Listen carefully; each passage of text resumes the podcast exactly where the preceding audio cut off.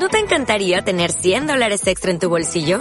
Haz que un experto bilingüe de TurboTax declare tus impuestos para el 31 de marzo y obtén 100 dólares de vuelta al instante. Porque no importa cuáles hayan sido tus logros del año pasado, TurboTax hace que cuenten. Obtén 100 dólares de vuelta y tus impuestos con 100% de precisión. Solo con Intuit TurboTax. Debes declarar para el 31 de marzo. Crédito solo aplicable al costo de la presentación federal con TurboTax Full Service. Oferta sujeta a cambios o cancelación en cualquier momento. La pesadilla de un nuevo orden. Un Führer. Su pueblo. Y la raza. Crímenes contra la humanidad. Un mundo de caos y destrucción. Esta es la historia de la hora más oscura de la humanidad. El abismo. Historia del nazismo. El estado racial.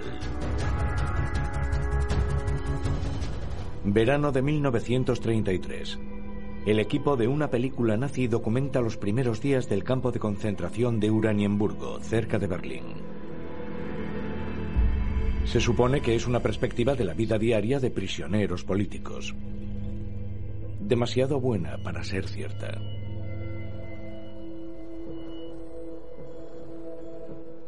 Había una cobertura muy amplia en gran parte del resto del mundo de la violencia y el terror que llevaban a cabo los nazis, sobre todo en los nuevos campos de concentración. Respondieron con esa especie de presentación higienizada de campos de concentración o negando la violencia que causaban en un modo que hoy llamaríamos fake news.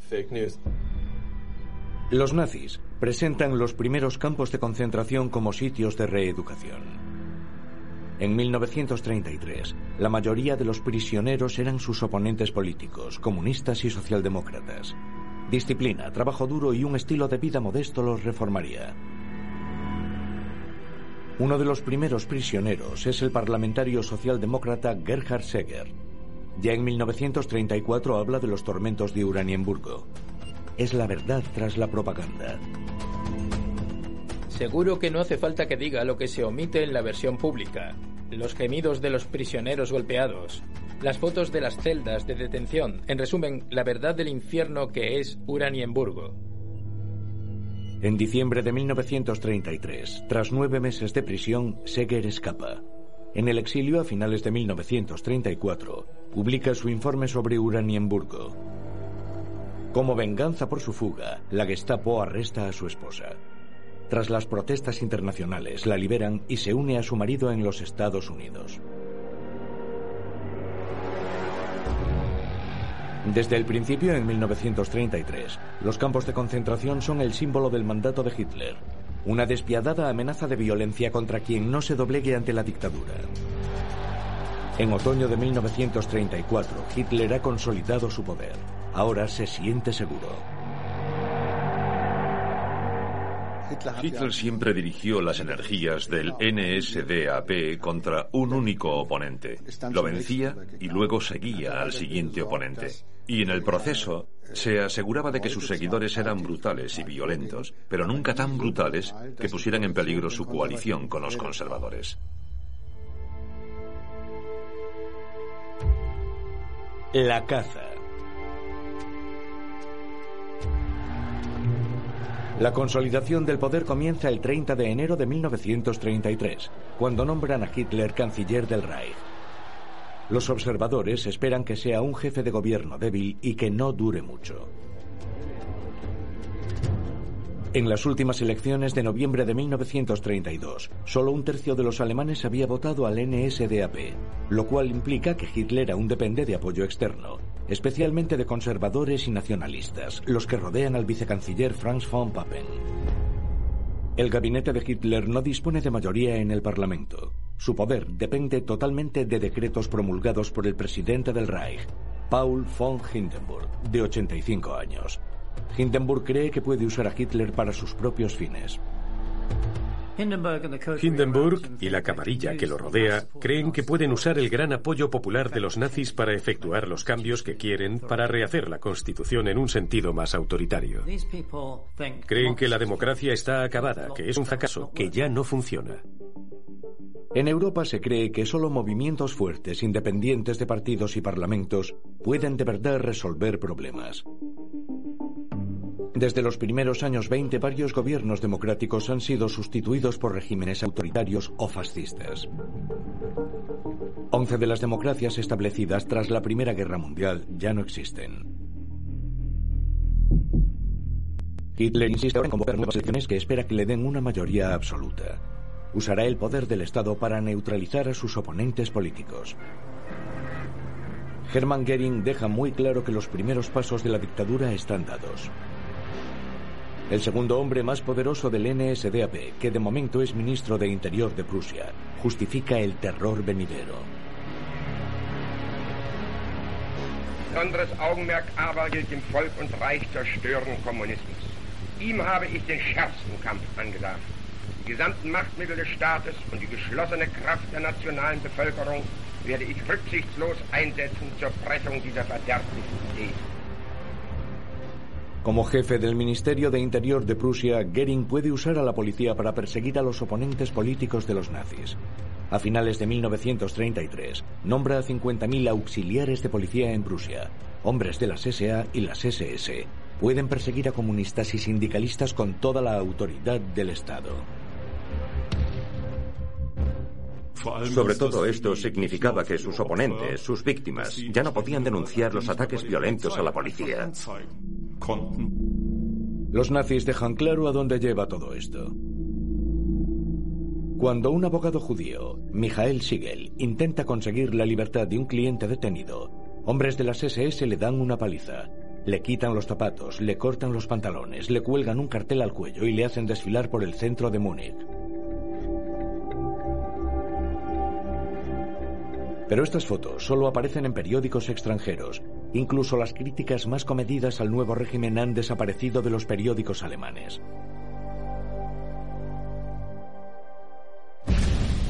De pronto, la noche del 27 de febrero, el Reichstag se incendia. Practican un arresto dentro del edificio. El joven holandés Marinus van der Lubbe admite haberle prendido fuego. Dice que ha actuado solo. Los nacionalsocialistas no quieren un único culpable, quieren una conspiración comunista. Además de a van der Lubbe, arrestan a cuatro miembros de la Internacional Comunista que en ese momento están en Alemania. El juicio al presunto pirómano empieza en septiembre de 1933. Durante el juicio, Hermann Goering sube al estrado. Tiene muy claro el veredicto de antemano. Den Reichstag und dann hier mit dem deutschen Volk noch.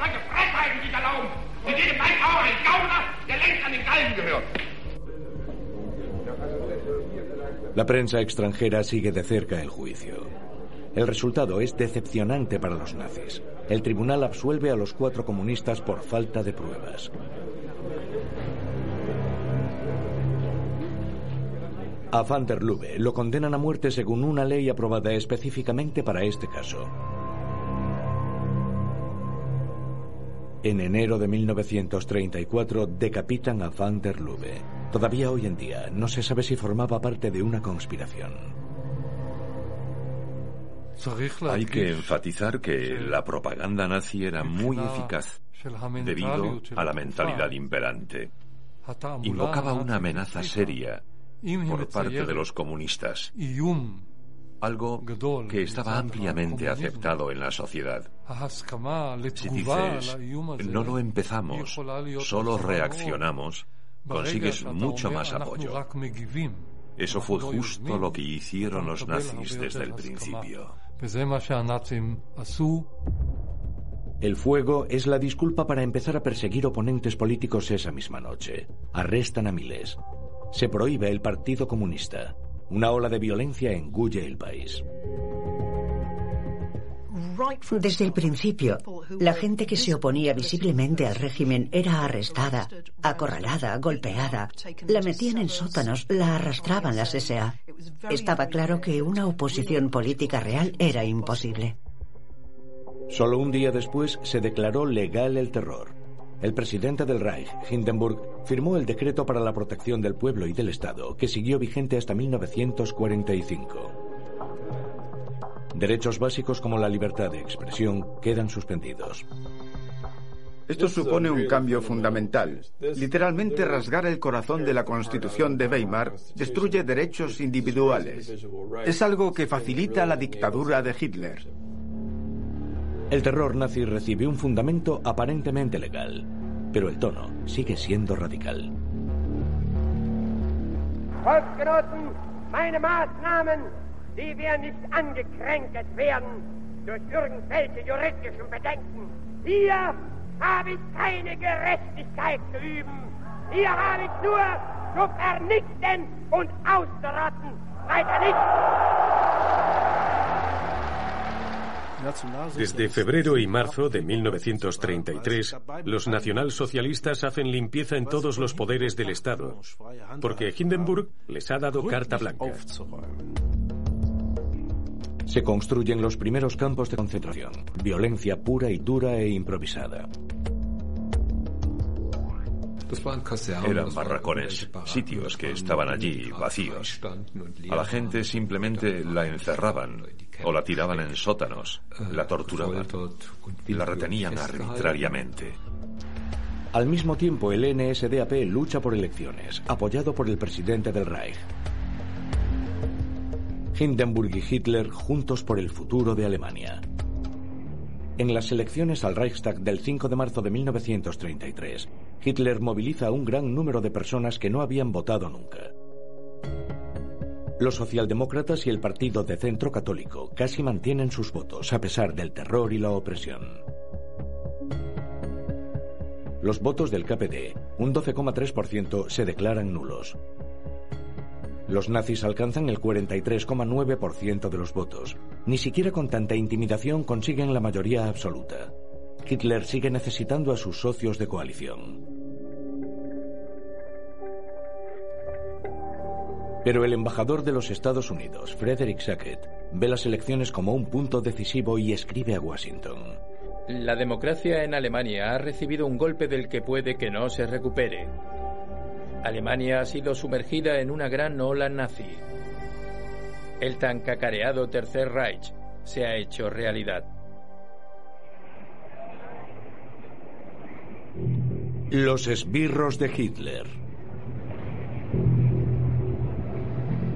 Amplios sectores de la población alemana dan la bienvenida al fin de la República. Los demócratas se han rendido.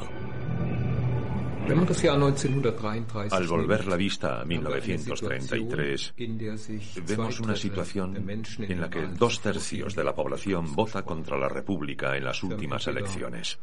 Había votado comunistas o nacionalsocialistas, o por otros partidos de derechas que se oponían a la República. Esta es una muy buena base para un régimen autoritario.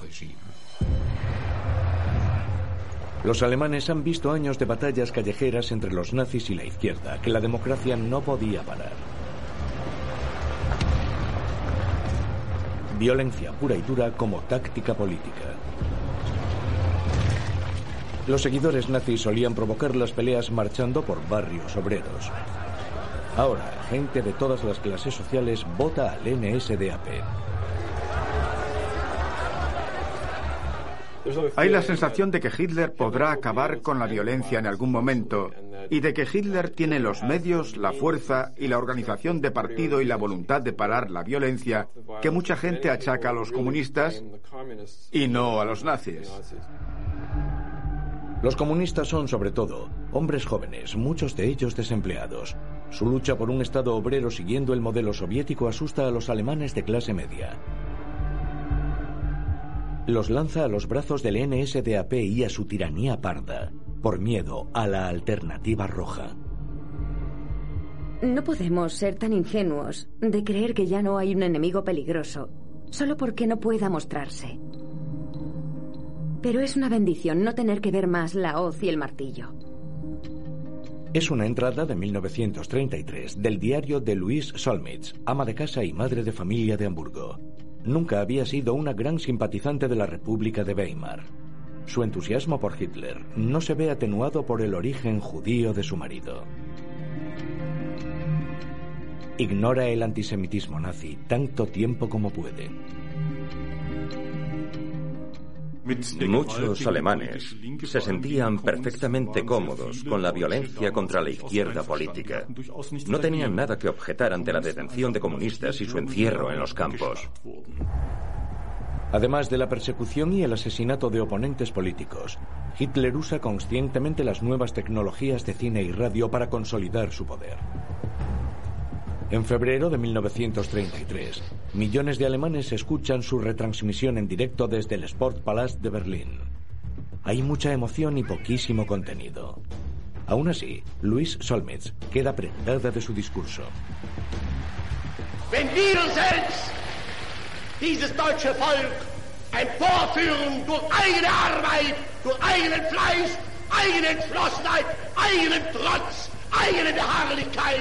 Dann werden wir wieder emporsteigen, genau wie die Väter einst auch Deutschland nicht geschenkt erhielten, sondern selbst den Schaffen mussten.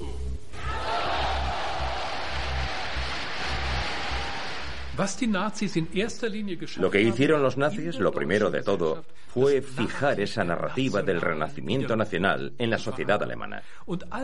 Todo lo que enfatizase comunidad nacional en lugar de división, resurgir nacional en lugar de humillación nacional, todo lo que traía la esperanza de unos tiempos mejores. Esa fue la gran narrativa de los nacionalsocialistas y la sociedad alemana se sentía feliz creyéndola.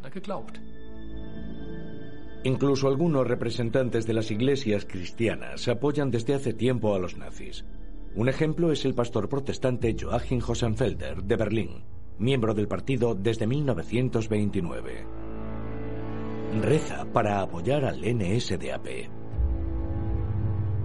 Poco después de la llegada de Hitler al poder, ofrece un servicio de acción de gracias en el que describe a Hitler así. Un individuo impecable, un modelo de pureza piedad, energía y fuerza de carácter. Sermones como ese despiertan expectativas y Hitler responde prometiendo gobernar según principios Die nationale Regierung wird das Christentum als Basis unserer gesamten Moral, die Familie als Keimzelle unseres Volks- und Staatskörpers in ihren festen Schutz nehmen. Hitler no era cristiano, pero entendía el país que pretendía gobernar y entendía que los principios cristianos eran muy importantes para una gran mayoría de alemanes. En 1933 el movimiento nacional socialista acude en masa a las iglesias, desplegando todos sus símbolos y sus uniformes. El 5 de febrero hay un oficio en la Catedral de Berlín, en memoria de Hans Eberhard Maikowski, un hombre de la SA muerto en una pelea callejera. Su entierro es como un funeral de Estado. Los caídos han dado sus vidas por el hombre que Dios nos ha enviado para ser nuestro Führer. Ese fue el sermón de Joachim Hosenfelder. No ve contradicciones entre las enseñanzas cristianas y la ideología nazi. En 1932, Hosenfelder funda la Organización de los Cristianos Alemanes que promociona el populismo nacionalista y el antisemitismo. Llega a ser más influyente que la Iglesia protestante. En 1933, Hosenfelder se convierte en obispo de Brandenburgo y se hace una carrera en el Tercer Reich. Muy poca gente de la que llegó a posiciones de poder era capaz de verdad. A menudo se debía simplemente a buenos contactos. Había porcentajes establecidos para emplear a miembros de las SA y de las SS en las nuevas organizaciones. Eso no siempre era posible en la función pública. No podías llegar a jefe administrativo con tu título de bachillerato. Así que muchas empresas, propiedad del Estado, contrataban a nacionalsocialistas. En la primavera de 1933, la noticia corre como la pólvora. Más y más alemanes desean unirse al NSDAP por convicción o por oportunismo. La gente oye eso y dice, Quizá no nos caiga bien Hitler, pero está claro que no vamos a librarnos pronto de él. El tren está saliendo de la estación. Si no nos subimos, nos quedaremos atrás. Cuando Hitler sube al poder en enero de 1933, el NSDAP tiene 850.000 miembros.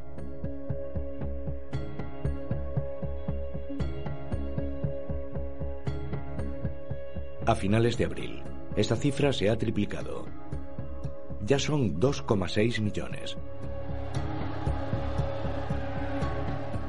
El primero de mayo de 1933 dejan de aceptar miembros nuevos. Hasta mayo de 1937.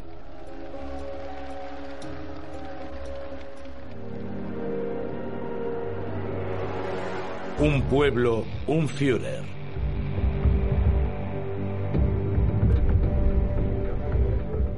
Unos días después de las elecciones de marzo de 1933, los seguidores nazis marchan por Hof, a las orillas del río Saale.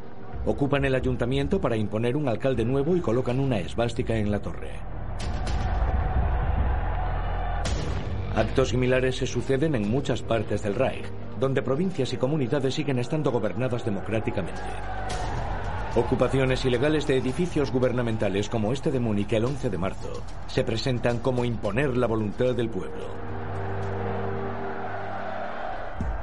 El gobierno de Berlín obliga a varios gobiernos provinciales a dimitir invocando el decreto del incendio del Reichstag. Comisarios del Reich, nombrados por los nazis, los sustituyen. Las protestas contra esta violación del Estado de Derecho son en vano. Es característico de la forma en que los nazis se hacían con el poder ese enfoque de doble vía que unía una gran violencia física y terror en las calles con una especie de pseudo justificación legal. Los primeros políticos salen de Alemania, entre ellos parlamentarios socialdemócratas y oficiales del partido. Ludwig Smarum, un político del SDP de Karlsruhe, cree que huir es cobardía. Quiere continuar sirviendo a la gente que lo eligió para el Reichstag. Pero con la administración y la policía cada vez más dominadas por los nazis, los arrestos arbitrarios son comunes. Arrestan a Ludwig Smarum y lo hacen desfilar por el centro de Karlsruhe. Después al parlamentario judío lo llevan al campo de concentración de Kislau. Marum cree que los nazis, al final, respetarán la justicia y el Estado de Derecho. Escribe a su mujer desde el campo. Ya he superado el trauma del desfile por las calles de Karlsruhe. Tras sobrevivir a eso con entereza, no sé si habrá algo que no pueda soportar. En 1934 a Ludwig Smarung lo estrangulan los guardas del campo de concentración. Su familia huye al extranjero.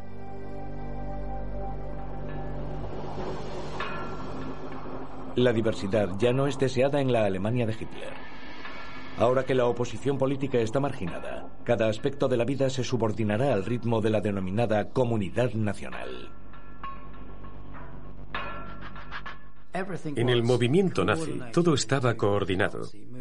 Si en un pueblo había un coro católico local de hombres, un coro protestante de hombres o un coro de obreros, todos ellos se incorporarían al coro nazi de hombres. Lo mismo con los que coleccionasen sellos. Cualquier cosa imaginable. Eso es lo que los nazis llamaban Gleichschaltung. El que se interponga en el camino de la Gleichschaltung será eliminado. Así lo descubre el periodista húngaro Stefan Laurent por las malas.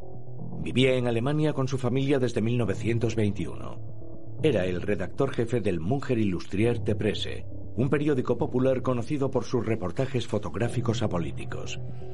El 13 de marzo de 1933 arrestan a Laurent, lo llevan a la central de policía de Múnich y lo meten en una celda. En secreto, escribe un diario. Ya llevo en prisión seis días. ¿Por qué? No lo sé. ¿Cuándo me soltarán? No lo sé. ¿Qué será de mí? No lo sé. Para los detenidos en prisión preventiva no había ley de habeas corpus. Podían detenerte sin razón alguna y desaparecías en algún campo durante años. Laurent pasa seis meses en prisión preventiva y sigue escribiendo. Fuera, una Alemania nueva está tomando forma. Pero en la soledad de una celda no hay rastro de la intoxicación de las masas. Aquí ves el nacionalsocialismo a cara descubierta. El deseo de venganza, el odio, la anarquía. Tres pasos adelante, tres pasos atrás. Qué pequeña es ahora Alemania. Solo la intervención del gobierno húngaro asegura su liberación. Tras salir de Alemania, publica el relato de su etapa como prisionero del régimen de Hitler y continúa con una carrera periodística de éxito en Gran Bretaña y en los Estados Unidos. En 1933 detienen a todo el consejo de redacción de su periódico. Los nazis tomaron el control de la prensa y los medios de varios modos, especialmente a través de medios económicos. Compraron el mercado, cerraron y censuraron todo tipo de revistas y periódicos. Querían que la prensa transmitiese su mensaje. En julio de 1933, con un consejo de redacción nuevo, el Munger Illustrierte Presse publica su primer reportaje sobre el campo de concentración de Dachau. Las fotos propagandísticas dan la impresión de un campo de reeducación afable, donde los prisioneros políticos se reforman mediante trabajo duro y disciplina. Las autoridades del campo hacen visitas guiadas a los visitantes y los engañan totalmente. El Volkixer Beobachter, el periódico del Partido Nacional Socialista, cita a un clérigo holandés. Los informes de maltrato continuado pertenecen al reino de la fantasía. Yo diría que algunos de los internos están mucho mejor en Dachau de lo que estarían en sus casas. La estrategia de la propaganda nacional socialista respecto de los campos de concentración en 1933 era básicamente de camuflaje, disfraz y engaño. Claro que nadie veía que pegasen a los internos o que los matasen. En realidad eran lugares de opresión, tortura y terror. El trabajo os hará libres. Es el eslogan cínico de las puertas del campo. En realidad, los prisioneros son humillados, golpeados, torturados y asesinados. Dachau es el primer campo de concentración construido a propósito por los nazis. Estará operativo hasta el final de la guerra. Más de 40.000 personas morirán aquí. Dachau es el modelo de campo de entrenamiento para el personal de las SS. Aquí aprenden el régimen del terror. Normalmente, la empatía y la compasión evitan que nos comportemos de forma brutal con otros seres humanos. Pero mediante su uso del lenguaje, mediante su rechazo incesante y sus mentiras, los nacionalsocialistas convirtieron a sus enemigos en un grupo que ya no era considerado humano, lo que los hizo capaces de una brutalidad indescriptible. Durante la guerra, los médicos de Dachau realizan experimentos con seres humanos. Exponen a los prisioneros a baja presión atmosférica para simular los efectos de los vuelos de gran altitud en los pilotos de la Luftwaffe. Todo esto sucedió en medio de Alemania, ante los ojos de la población. Todos pueden ver la verdad del mandato de Hitler.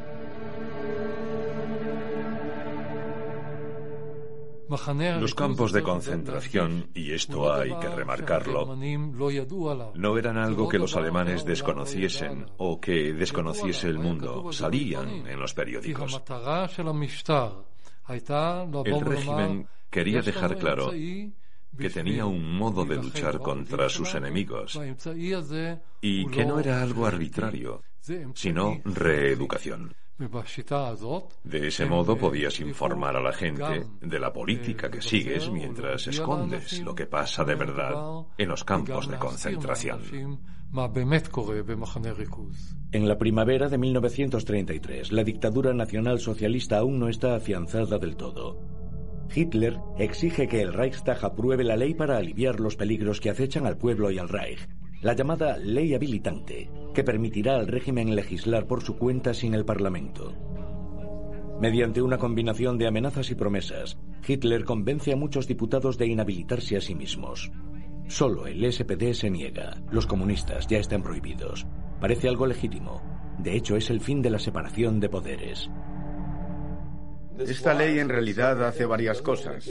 No solo le da a Hitler la autoridad de legislar del Reichstag, también lo libera en gran parte del control del presidente Hindenburg. Es un paso muy significativo hacia la consolidación de su dictadura. Hitler despacha la democracia mediante decretos y legislación. En julio de 1933 se declara al NSDAP el único partido de Alemania. La mayoría de los demás se ha disuelto. El SPD y los comunistas han sido prohibidos. Ambos continúan trabajando en la clandestinidad. Alemania es un estado de un partido único. Todo se llevó a cabo formalmente en un contexto legal, en realidad un contexto pseudo-legal, con la legalidad estirada hasta el máximo de sus límites. Ataque.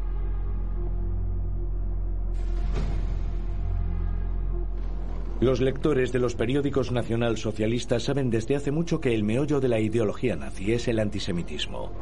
Las injusticias del capitalismo, la crisis económica, la corrupción. Todo eso es supuestamente culpa de los judíos. La publicación de odio Der Sturmer es especialmente agresiva. Para aparecer elegibles ante la clase media, los nazis controlan su antisemitismo en público hasta 1933.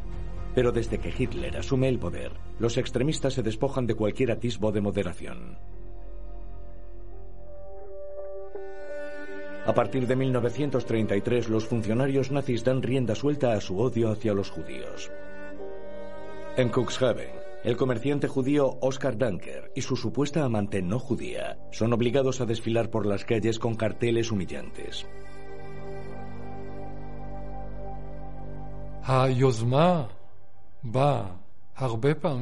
La iniciativa surgió de abajo, sin instrucciones de arriba. Por ejemplo, algunos clubes deportivos y gimnásticos empezaron a prohibir el acceso a los judíos ya en febrero, marzo y abril de 1933. No eran bien recibidos en los clubes de fútbol, tampoco en los clubes de gimnasia. Fue ocurriendo así en las provincias. Todo antes de que hubiera un edicto de arriba. El antisemitismo sistemático en Alemania preocupa fuera. En Gran Bretaña y en los Estados Unidos hay protestas y se pide el boicot a los productos alemanes. Los nazis citan esto como prueba de la influencia internacional de los judíos. Los nacionalsocialistas están decididos a dejar claro que no se sentirán intimidados por la presión extranjera, más bien todo lo contrario.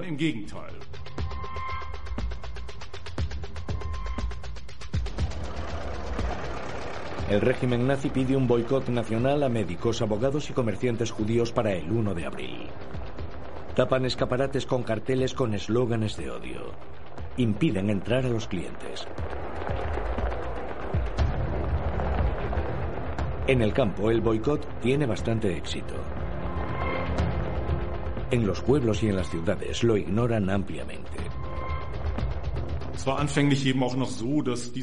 Al principio, los nuevos papeles que los nacionalsocialistas querían que interpretase todo el mundo no fueron totalmente aceptados por el pueblo alemán.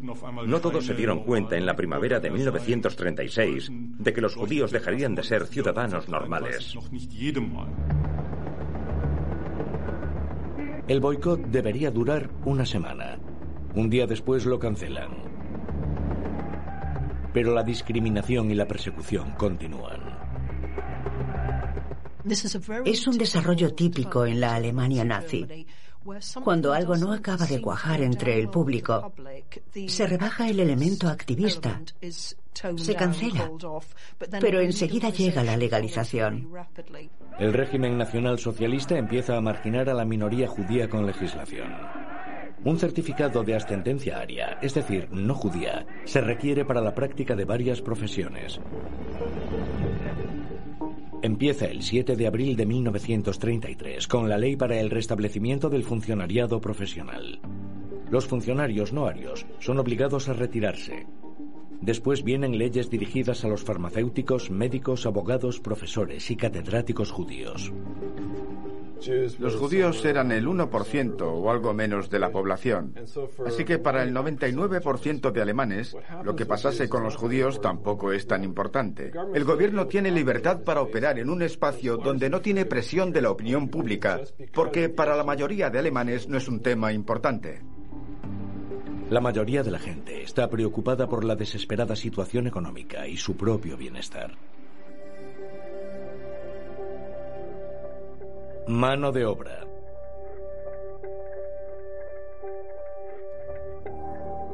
Desde 1931 a Alemania le afecta mucho la crisis económica.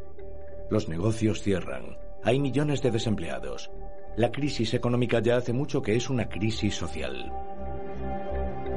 A casi todas las familias alemanas les afectaba directa o indirectamente el paro. Había un desempleo masivo, hombres vagando por las calles sin nada que hacer, desesperados por alimentar a su familia. Incluso la gente que tenía trabajo temía perderlo. En 1932, 5,6 millones de personas están desempleadas en Alemania. Es una tasa de paro del 30%. En Dinamarca es del 28%. En Suecia, más del 20%. En Gran Bretaña, del 15%. Y en los Estados Unidos hay un 25% de parados. La economía global se va recuperando poco a poco de la crisis de 1929. Los nazis se otorgan el mérito de los primeros signos de recuperación, pero en realidad se benefician de los avances internacionales. Hitler decreta que el primero de mayo, que tradicionalmente enfatizaba la lucha obrera, sea fiesta nacional pagada, el Día Nacional de los Trabajadores. El aeropuerto Tempelhof de Berlín acoge el primer gran acto de propaganda del régimen nazi. Retrata eficazmente la supuesta cercanía del régimen con los trabajadores. Pero la verdadera cara de los nazis sale a relucir. En Hannover, Walter Ballhause fotografía a hombres de las SA, ocupando las oficinas de un sindicato el Día Nacional de los Trabajadores, izando la esvástica y quemando la bandera roja. A la mañana siguiente, el 2 de mayo, tropas de las SA saquean oficinas de sindicatos y cajas de ahorros obreras por todo el Reich. Fue un puñetazo en la cara del movimiento de obreros socialdemócrata. Por un lado, saquearon sus propiedades y por otro, se acercaban a sus miembros para ganarse su lealtad. Los nacionalsocialistas, sin duda, querían justificar su afirmación de ser un partido de los trabajadores, así que cortejaban activamente a los obreros. El 10 de mayo de 1933 sustituyen los sindicatos por el Frente Laboral Alemán. Su filial, Fuerza a través de la Alegría, mantendrá a los obreros contentos con excursiones y vacaciones. La novedad del régimen nazi tras 1933 es simplemente la escala y la energía con la que se lanzan a un programa de movilización económica nacional. Lo primero que se ve es la creación de trabajo civil de varios tipos, un compromiso, por así decirlo, para sacar a los alemanes corrientes de la miseria del desempleo y para restaurar la prosperidad de las zonas rurales. Los contratos del gobierno crean puestos de trabajo, sobre todo en la industria de la construcción. En Berlín construyen una línea de metro nueva a lo largo de Unter den Linden. En otras zonas se derriban distritos enteros para reconstruirlos, como aquí, en la ciudad vieja de Hamburgo. El NSDAP puede señalar cada día ejemplos de recuperación Estamos avanzando. Y la verdad, eso es lo que parece. Construyen, construyen y construyen. Academias para la formación de agentes de finanzas, ministerios nuevos, el gran aeropuerto de Tempelhof. Hay aeropuertos en Stuttgart y Múnich. Es igual por todas partes. Proyectos paralelos que avanzan simultáneamente. La recuperación económica mediante la creación de empleo. En 1933, la administración del presidente Franklin D. Roosevelt comienza también con programas de obra federal. Construcción de obra pública para estimular el poder adquisitivo y crear demanda en la economía. Al mismo tiempo se instauran un salario mínimo nacional y seguridad social. El éxito del New Deal hace que Roosevelt salga reelegido en 1936. La intervención estatal masiva y leyes que benefician a los trabajadores refuerzan a la democracia estadounidense. El régimen nacional socialista también apuesta por la obra pública. La industria propagandística está especialmente orgullosa de las nuevas Reich Autobahns. No fueron idea de los nazis, pero eso no lo menciona nadie. La autobahn, la idea de carreteras de alta velocidad para coches, es en realidad una idea que surge cuando los italianos construyen su autoestrada en el mismo periodo. Es un ajuste de la sociedad a las nuevas tecnologías de los vehículos a motor. Equipos de ingenieros y empresas de construcción empiezan a trazar ideas para un sistema nacional de carreteras alemán ya a finales de los años 20. Ya había autobahns en Alemania antes de 1933. La primera, que unía Colonia y Bonn, se abrió en 1932. Se planean más tramos, de Hamburgo a Basilea pasando por Frankfurt o de Berlín a Italia pasando por Múnich. Pero la falta de fondos hizo que no se construyesen durante la República de Weimar. Los nazis pudieron empezar a construir rápido solo porque los planes ya existían. En septiembre de 1933 graban a cientos de hombres desempleados en fila ante una oficina de empleo y yendo a la primera obra. Informes secretos, recopilados por socialdemócratas exiliados en Praga, revelan lo que pasa de verdad en esas obras. Para la ceremonia de inauguración de las obras del autobahn Exmoln-Stettin, trasladaron a 65 hombres en paro desde Stettin a la obra, los grabaron para el noticiario y luego volvieron a llevarlos a la ciudad.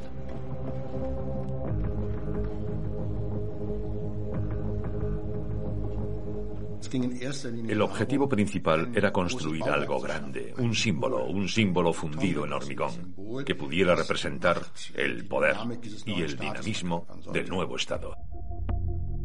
Las cifras del paro mejoran. De 5,6 millones de desempleados a mediados de 1932, bajan a 4,8 millones en 1933 y solo 2,7 millones en 1934.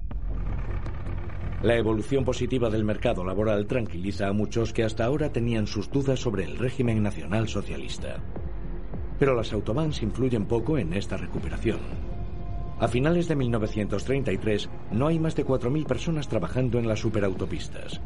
Las autobahns solo son un motor de creación de empleo en la mente de los propagandistas.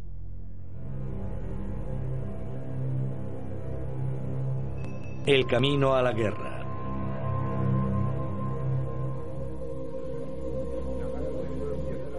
La política económica de Hitler la financia la deuda y al principio esconden su verdadero objetivo. Lo que sabemos ahora por los archivos del Tercer Reich es que el núcleo duro de ese programa fue desde el principio el programa de rearmamento. Desde el principio de todo. Era una prioridad para el régimen. En 1934 ya empieza a dominarlo todo. De hecho, son proyectos con una finalidad militar oculta, como construir aeropuertos nuevos, como el Tempelhof de Berlín, que estimulan de verdad la economía. En 1933 se crea el Ministerio del Aire. Hitler nombra al héroe de la Primera Guerra Mundial, Hermann Goering, ministro de Aviación del Reich. Las empresas reciben contratos para construir aviones nuevos. Todos son preparativos ocultos para la guerra. La guerra como modo de estimular la economía y conseguir tierras y recursos ya ha empezado en el este asiático. En 1931 Japón conquista Manchuria, supuestamente para liberar a la población del mandato chino. El imperio japonés es nacionalista y autoritario y tiene un ejército poderoso.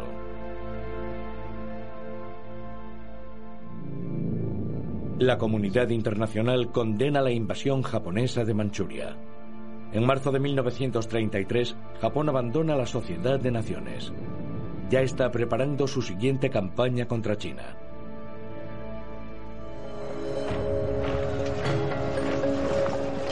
Hitler aún está muy lejos de la guerra. En 1933 el Reich alemán tiene un ejército profesional de solo 100.000 hombres. No se le permite tener tanques ni aviones de combate y muy pocos buques de guerra. Estas restricciones provienen del Tratado de Versalles de 1919. Hitler ha denunciado esta vergüenza de Versalles en innumerables discursos. Ahora quiere acabar con las limitaciones del tratado lo más rápidamente posible. En su primer discurso sobre política exterior habla de paz, pero quiere decir situar a Alemania en pie de igualdad militar con las demás potencias europeas. Desde 1923, Hitler aplicó una política exterior revisionista y expansionista.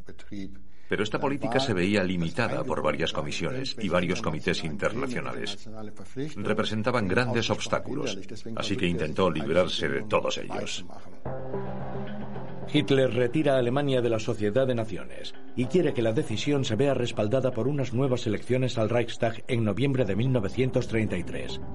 Una vez más, el régimen se apoya en la propaganda. Hitler busca un apoyo aún más amplio. Su discurso a los trabajadores en Berlín se retransmite a toda Alemania.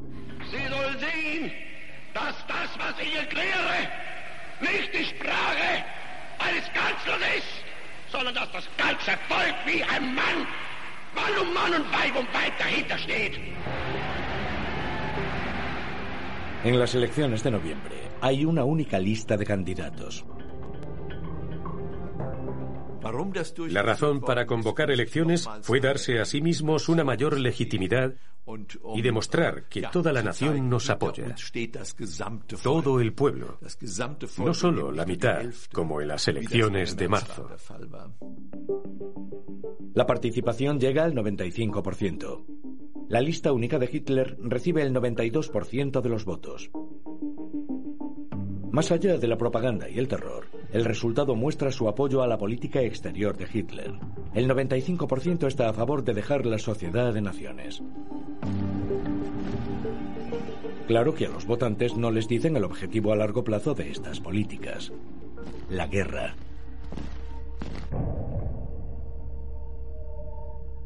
Poder absoluto. La entrada de Hitler en el gobierno en enero de 1933 desató una oleada de euforia entre muchos alemanes conservadores. Con Hitler y Hindenburg esperan ver el restablecimiento del viejo orden. Y el símbolo de eso es el Día de Potsdam. Pero las viejas élites descubrirán que Hitler no tiene interés alguno en restablecer el mandato de la aristocracia, el ejército y las grandes empresas. El mayor general Ferdinand von Bredow escribe en su diario. Si Hitler restableciese el orden en sus filas, de ahí sale mucho odio e ira hacia el pueblo. Eso interfiere en las líneas principales. Muchos, por desgracia, muchos de esos hombres no cuentan para nada. No es un secreto que muchos altos mandos nazis y también muchos hombres corrientes de las SA se han enriquecido descaradamente desde la llegada al poder. Entre 1934 y 1941, el tesorero del Reich del NSDAP juzgó a casi 11.000 miembros del partido por malversación de fondos o propiedades del partido. Después de todo, si había víctimas antes de 1933, como el partido les había dicho siempre, sentían que tenían derecho a una compensación. Y si no se daba el caso, la cogían ellos mismos. Los nazis ven el Estado como su propiedad para saquearlo. Ernst Röhm va especialmente lejos. Como jefe del Estado Mayor de la Guardia de Asalto de las SA, es uno de los hombres de confianza más cercanos a Hitler. En 1934, Rom presiona para obtener más influencia para su fuerza paramilitar que tiene más hombres que el ejército regular. A la guardia de asalto, que eran los abusones, los matones de los nazis, los que pegaban a sus oponentes y los metían en campos de concentración durante el ascenso al poder en 1934, ya no le quedaba nada que hacer. La oposición estaba totalmente machacada. Hay cuatro millones de jóvenes en la Guardia de Asalto. Es un movimiento enorme, violento, indisciplinado, que siembra el caos allá donde va. Rom intentó organizarlos en forma de ejército sustituto, una especie de gran milicia revolucionaria. El alto mando del ejército, el Reichswehr, está listo para contraatacar. Al mismo tiempo, las fuerzas conservadoras que rodean al vicecanciller Franz von Papen critican abiertamente el liderazgo nazi. En su diario, Ferdinand von Bredow celebra esta evolución. No estamos contra el régimen, sino contra sus excesos. Hay algo indefinible en el aire. Von Papen quería reforzar la influencia conservadora en el gobierno. Al principio pensaron que podrían arrinconar a los nacionalsocialistas, pero ahora son ellos los que están totalmente aislados, así que critican el gobierno arbitrario, la abolición del Estado de Derecho, etc. En verano de 1934 Hitler está bajo presión. Los conservadores quieren más poder. El Reichswehr insiste en que dome a las SA y Rome exige que las SA pasen a ser un ejército del pueblo. Hitler sabe que para ir a la guerra necesita a los profesionales y que ni con la mejor voluntad del mundo lo logrará con su panda de matones. Así que tiene un dilema. ¿Qué hacer? Hitler resuelve el problema a su manera, lo más radical posible, asesinando a todo el alto mando de las SA. Hitler incluso hace que maten a su viejo camarada Ernst Röhm. Asesinan a más de 100 personas. No solo oponentes dentro del partido, también figuras conservadoras como el mayor general von Bredow, a quien asesinan hombres de las SS la noche del 1 de julio de 1934. La explicación oficial de Hitler es que Rom estaba planeando un golpe de Estado frustrado en el último momento. Se aprueba una ley para que esos asesinatos sean legales en retrospectiva, en defensa del Estado. La ilusión de legalidad se mantiene, y muchos alemanes aún desean creerla. Queremos vivir en un mundo que sea previsible y justo, donde sepamos que si hacemos esto, pasará aquello. Y cuando se declara legal algo, debe de estar bien. Así que si alguien sufre por esos decretos, algo habrá hecho para merecerlo. Un mes después, el 2 de agosto de 1934, muere el presidente Hindenburg a los 86 años. Hitler combina los cargos de canciller del Reich y jefe de Estado. A partir de ahí será conocido como el Führer. Todos los soldados juran lealtad personal a él. Hitler tiene poder absoluto. Incluso mirándolo en retrospectiva, sorprende ver lo rápido que Hitler logra salir de la caja en la que von Papen cree que lo tiene para pasar a una posición de autoridad absoluta. Hitler fue capaz de aprovechar sus considerables habilidades de astucia política y falta de escrúpulos y de utilizar el terror y la violencia de un modo que nadie se esperaba. Ahora el único modo de impedir que Hitler logre sus criminales objetivos sería una intervención del extranjero o un intento de asesinato. Ambos fallan.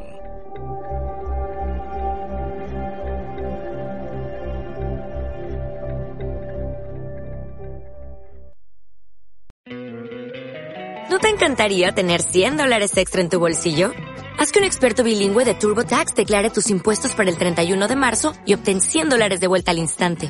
Porque no importa cuáles hayan sido tus logros del año pasado, TurboTax hace que cuenten. Obtén 100 dólares de vuelta y tus impuestos con 100% de precisión. Solo con Intuit TurboTax. Debes declarar para el 31 de marzo. Crédito solo aplicable al costo de la presentación federal con TurboTax Full Service. Oferta sujeta a cambios o cancelación en cualquier momento.